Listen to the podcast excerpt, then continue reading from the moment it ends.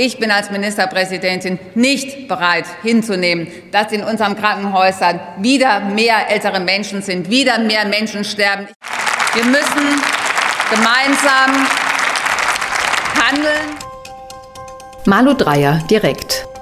Aktuelles von der Ministerpräsidentin. Ein Podcast der Landesregierung Rheinland-Pfalz. Unser Land befindet sich in einer sehr ernsten Situation. Um die Infektionszahlen zu senken und eine nationale Gesundheitsnotlage abzuwenden, haben Bund und Länder einschneidende Schutzmaßnahmen beschlossen, um Kontakte zu reduzieren. Für uns alle bedeutet das auch, das persönliche Leben zum zweiten Mal drastisch einzuschränken. Es wurde viel darüber diskutiert, in der Gesellschaft und auch im Bundestag. Ministerpräsidentin Malu Dreyer hat nach der Regierungserklärung von Kanzlerin Merkel vor dem Bundestag gesprochen. Sie hatte sich der Länder in der Corona-Debatte eingebracht und gezeigt, dass der Föderalismus gerade in der Pandemie gut funktioniert. Deutschland ist bislang sehr viel besser als andere Länder durch diese schreckliche Corona-Krise gekommen. Wir stehen täglich mit den Gesundheitsämtern, mit unseren Kommunen, täglich mit unseren Krankenhäusern im Kontakt. Wir machen gemeinsam die Pläne, wir helfen uns untereinander, wir verstärken unsere Gesundheitsämter und wir wissen auch ganz genau, was in den Krankenhäusern und in der jeweiligen Situation los ist. Und deshalb, meine sehr verehrten Herren und Damen, will ich Ihnen schon auch noch mal sagen, niemand von uns ist blind in diesen Herbst gegangen. Auch wir wissen aus Lebenserfahrung, dass es im Herbst dunkler wird und dass es kühler wird. Und das ist auch keine größere Überraschung für uns. Wir haben sehr klar beispielsweise mit Warn- und Aktionsplänen dafür gesorgt, dass Ampelsysteme, ich glaube sogar fast in jedem Bundesland installiert sind. Und selbstverständlich hat die Pandemie einen bestimmten Verlauf, nämlich den, dass am Anfang vielleicht noch ein Landkreis bei uns rot war, inzwischen fast alle Landkreise rot sind. Und nicht, weil die Menschen vor Ort es nicht richtig handhaben. Nee, sie sind jedem Fall nachgegangen. Aber wir haben im Moment schlicht und ergreifend absolut zu viele Fälle überall in Deutschland, nicht in jedem Bundesland gleichermaßen vertreten, aber in Gänze sind es schlicht und ergreifend viel zu viele Fälle, sodass wir im Experiment exponentiellen Wachstums sind, die Gesundheitsämter nicht mehr nachkommen und auch unsere Krankenhäuser Stück für Stück sich einfach wieder weiter füllen. Und liebe sehr verehrte Herren und Damen Abgeordnete, ich bin als Ministerpräsidentin nicht bereit hinzunehmen, dass in unseren Krankenhäusern wieder mehr ältere Menschen sind, wieder mehr Menschen sterben. Wir müssen gemeinsam handeln und wir brauchen eine große Kraftanstrengung, um die nationale Gesundheits- äh, oder Gesundheitsnotlage eben zu verhindern. Und natürlich mein zweiter Punkt ist, wir alle wissen, dass diese Maßnahmen hart sind. Und ich sage es auch noch mal sehr, sehr deutlich. Ich hätte mir auch gewünscht, dass die Strategie, die wir gefahren haben, dass sie aufgeht am Ende und dass es nicht mehr zum exponentiellen Wachstum kommt. Und deshalb ist es eine schwere Entscheidung gewesen gestern für alle Beteiligten. Die von Bund und Ländern beschlossenen verschärften Corona-Schutzmaßnahmen sollen verhindern, dass sich das Virus weiter unkontrolliert verbreitet.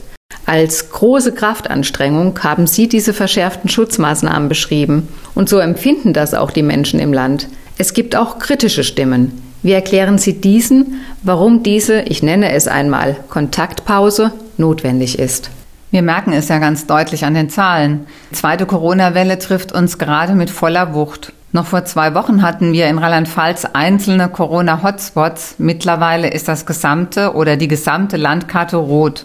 Eine wirksame Nachverfolgung von Infektionsketten ist schlichtweg einfach nicht mehr möglich. Es sind jetzt mehr Menschen in unseren Krankenhäusern als in der Hochphase im März. Viele davon auf der Intensivstation. Wir müssen ein zweites Mal das persönliche Leben drastisch einschränken und unsere Kontakte auf ein Minimum reduzieren. Und das ist wirklich sehr hart. Aber nur durch einen Verzicht auf direkte Begegnungen verhindern wir, dass das Virus sich weiter unkontrolliert verbreitet. Es dürfen einfach nicht mehr so viele Menschen an einem Ort zusammenkommen, besonders nicht in geschlossenen Räumen ohne Maske. Nur so können wir verhindern, dass unsere Infrastruktur zusammenbricht, wenn zu viele Bedienstete, zum Beispiel bei der Polizei, im Krankenhaus, in der Wirtschaft oder Verwaltung, wegen Krankheit oder Quarantäne ausfallen.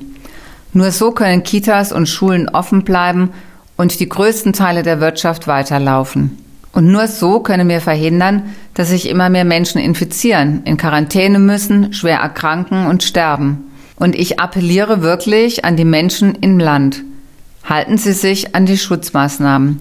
Wir müssen unbedingt verhindern, dass es zu einer Gesundheitsnotlage kommt und wir nicht mehr garantieren können, dass allen Kranken in den Krankenhäusern gute Hilfe angeboten wird und sie versorgt werden. Oder dass unsere Wirtschaft in weiten Teilen erheblichen Schaden nimmt. Ziel muss es jetzt wirklich sein, die Infektionszahlen wieder auf ein beherrschbares Maß zu senken. Das ist ein klares Signal an die Bevölkerung. Ja, aber wir haben auch aus dem Frühjahr gelernt. Schulen und Kitas sollen so lange wie möglich offen bleiben. Unsere Kinder und Jugendlichen dürfen nicht zu Verlierern der Krise werden. Um Schule in Präsenzform weiter zu ermöglichen, gilt deshalb landesweit an allen weiterführenden Schulen die Pflicht zum Tragen einer Mund-Nasenschutzbedeckung, auch im Unterricht. Wir haben deswegen erneut Masken und Desinfektionsmittel an die Schulen gegeben. Und in Altenheimen und Krankenhäusern darf es nicht wieder zu einer Situation kommen, dass alte und kranke Menschen wochenlang allein und ohne Besuch in einem Zimmer leben oder dass Angehörige sich von Sterbenden nicht verabschieden können. Auch unsere Unternehmen sollen so weit wie möglich den Betrieb aufrechterhalten. Geschäfte bleiben mit erweiterten Hygieneauflagen geöffnet. Warum ist eine flächendeckende Strategie jetzt notwendig? Es gab doch umfassende Hygienekonzepte, zum Beispiel im Restaurant oder Fitnessstudio. Die Antwort liegt nicht im Hygienekonzept, sondern im Charakter des Virus. Die Hygienepläne bleiben richtig und auch wichtig. Aber wir können die zweite Welle der Corona-Pandemie leider nur brechen, wenn wir dem Virus die Möglichkeit nehmen, auf andere Personen überzuspringen. Deshalb müssen wir jetzt wieder für einen begrenzten Zeitraum auf eine flächendeckende Strategie umschwenken und die Zahl der Menschen, die sich begegnen, drastisch verringern. Ich weiß, das bedeutet auf das zu verzichten, was das Leben eben schön macht, Geselligkeit, aber es gibt ein Morgen. Wir haben es in der Hand. Wenn wir zusammenhalten und die Schutzmaßnahmen einhalten, dann können wir das Virus wieder ausbremsen. Mit den Einschränkungen steht auch das gesellschaftliche, aber auch kulturelle Leben still. Besonders Gastronomen, Hoteliers, aber natürlich besonders Kulturschaffende spüren diese unmittelbar und auch finanziell. Wir wollen mit der Kraft des Bundes dafür sorgen, dass Menschen in ihrer Existenz nicht gefährdet sind. Wir können die Pandemie nicht ungeschehen machen, aber wir tun alles, um die Unternehmensausfälle zu kompensieren, die durch die Schließung entstehen. Nur deshalb habe ich dem Bund-Länder-Beschluss zugestimmt, weil er konkrete Hilfen für unsere heimische Wirtschaft umfasst. Sobald die Eckpunkte des Bundes vorliegen, können wir als Land mit der Auszahlung loslegen, um unsere Gastronomie zu unterstützen, die Hotels und Kultureinrichtungen in Rheinland-Pfalz, aber auch die Solo-Selbstständigen und viele Veranstalter. Der Bund stellt für diese außerordentliche Wirtschaftshilfe bis zu 10 Milliarden Euro bereit. Damit sollen Unternehmen, Betriebe, Selbstständige und Einrichtungen, die von den temporären Schließungen erfasst sind, unterstützt werden. Unternehmen bis zu 50 Beschäftigten können bis zu 75 Prozent ihres Umsatzes vom November 2019 erhalten. Größere Unternehmen etwas weniger.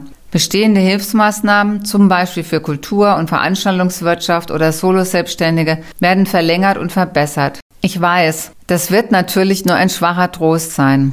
Kulturschaffende wollen Kultur machen. Die Corona-Pandemie stellt die Kunst und die Kultur, die wir doch gerade in einer Krise so sehr brauchen, vor ganz besondere Herausforderungen. Denn sie öffnet Denkräume und ist der notwendige Spiegel der Gesellschaft. Aber wir müssen eben die Kontakte reduzieren. Mit vereinten Kräften wollen und werden wir es schaffen, die zweite Welle der Corona-Pandemie zu brechen. Im Frühjahr haben Sie gesagt, die Bewältigung der Corona-Krise ist kein Sprint, sie ist ein Marathon. Wie können wir diese Langstrecke meistern? Die Pandemie dauert einfach länger, als jeder von uns erhofft hat und die Eingriffe sind dadurch eben auch intensiver. Ich bedanke mich ausdrücklich bei Ihnen allen, die zum größten, allergrößten Teil Verantwortung übernehmen und sich und andere schützen, auch wenn es schwer ist. Nicht die Gesetze allein schützen die Menschen. Der entscheidende Schlüssel für den Erfolg bleibt das Vertrauen der Bürger und Bürgerinnen. Deutschland hat schon oft gezeigt, dass wir, wenn wir zusammenhalten und zusammenstehen, viel erreichen und schwere Krisen miteinander durchstehen können. Wir brauchen Ihre Solidarität auch in der Zukunft und wir können nur dann Erfolg haben, wenn Sie die Schutzmaßnahmen mittragen. Wir brauchen diese Solidarität aber auch von denjenigen, die sich bis jetzt verweigern. Diese Gesellschaft wird nur dann erfolgreich sein, wenn alle an einem Strang ziehen. Denn natürlich gehen wir davon aus, dass wir die Pandemie gut überstehen werden und wir dann auch wieder Leben in den Innenstädten haben und Kultur genießen können. Vielen Dank, Ministerpräsidentin Malu Dreyer. Malu Dreyer direkt. Aktuelles von der Ministerpräsidentin. In ihrem wöchentlichen Podcast informiert die Ministerpräsidentin die Menschen in Rheinland-Pfalz. Auch im Video auf Facebook at Landesregierung Rheinland-Pfalz, Twitter at RLP News oder auf Instagram at Ministerpräsidentin.rlp. Folgen Sie uns, wir freuen uns.